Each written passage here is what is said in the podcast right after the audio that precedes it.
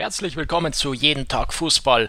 Heute am 27. Juni 2020, dem Super Samstag, dem 34. Spieltag in der Bundesliga mit neun Partien, neun entscheidende Matches hier in der Bundesliga die also alle heute um 15.30 Uhr gespielt werden. Besonders interessant natürlich der Kampf um die Champions League, der Kampf um äh, den UEFA-Pokal und natürlich der Abstiegskampf. Aber wir wollen äh, mal ganz oben anfangen. Nummer 1 FC Bayern, das ist klar. Der Meister und Tabellenführer spielt in Wolfsburg.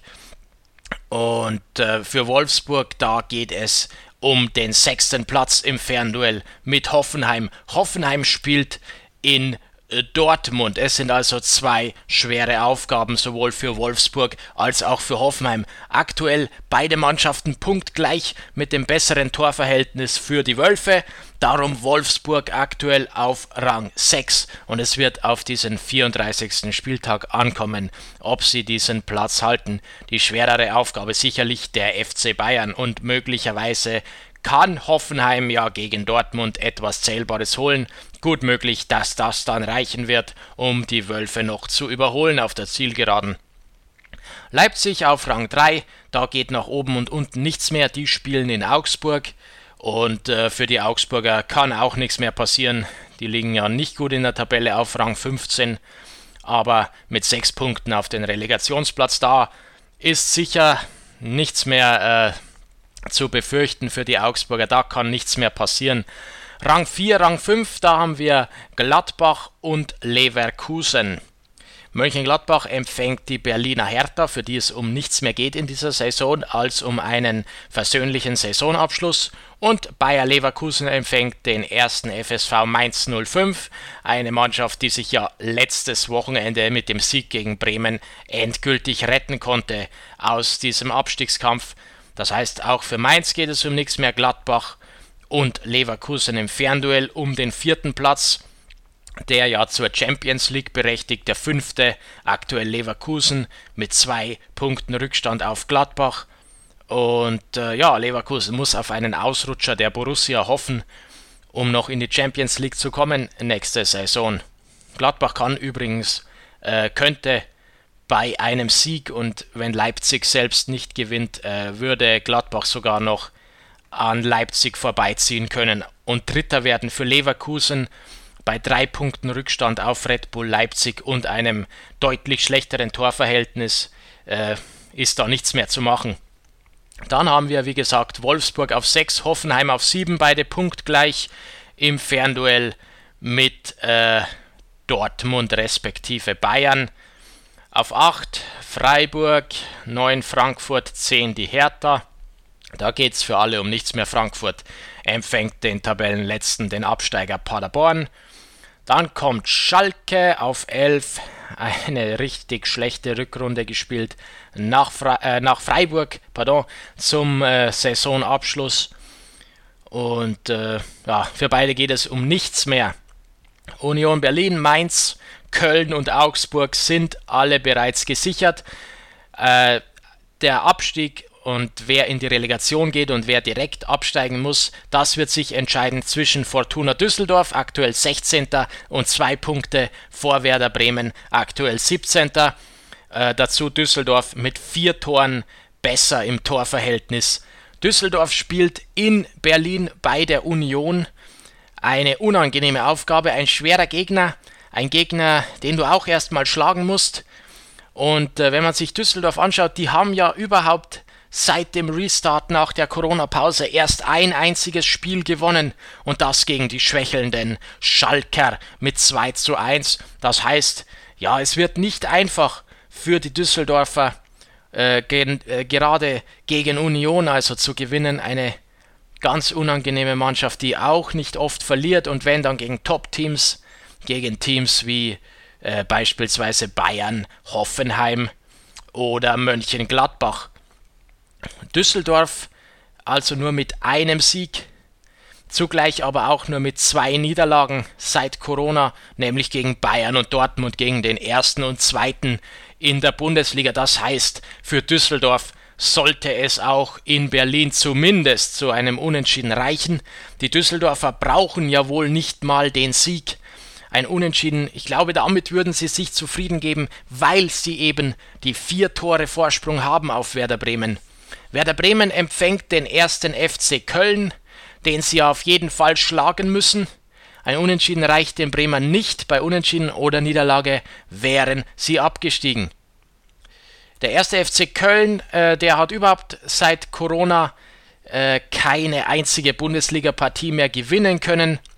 Oftmals auch verloren, zuletzt jedoch immerhin 1 zu 1 gegen Eintracht Frankfurt. Werder Bremen braucht einfach hier einen Sieg und einen möglichst hohen und dass sie das können, haben sie ja zum Beispiel bei 5 zu 1 auswärts in Paderborn gezeigt. Die Frage für Bremen wird ganz einfach sein, kann man hier die Leistung auf den Platz bringen und dann natürlich auch äh, die andere Frage, ob das Spiel günstig verläuft für Bremen mit einem frühen Tor, vielleicht eine Zwei-Tore-Führung zur Halbzeit, dann kann man auf diese vier Tore Differenz, auf diesen hohen Sieg kommen und mit Düsseldorf äh, nicht nur aufschließen, sondern auch äh, an Düsseldorf vorbeiziehen. Das alles natürlich vorausgesetzt, dass Düsseldorf selbst nicht gewinnt. Wenn Düsseldorf gewinnt, ist alles hier äh, entschieden. Da ist äh, nichts mehr zu holen für Werder Bremen. Düsseldorf hat das hier in der eigenen Hand. Auch in der dritten Liga wird heute gespielt. Und zwar folgende Paarungen. Wir haben Zwickau gegen Eintracht Braunschweig, Zwickau zuletzt gegen Münster verloren, steckt mittendrin im Abstiegskampf bei noch drei ausstehenden Spielen, brauchen die alle Punkte, die sie irgendwie haben können, um den Rückstand auf das rettende Ufer zu verkürzen. Gegen Braunschweig wird es sicherlich nicht leicht. Braunschweig ja aktuell Tabellenzweiter und sehr, sehr gut in Form.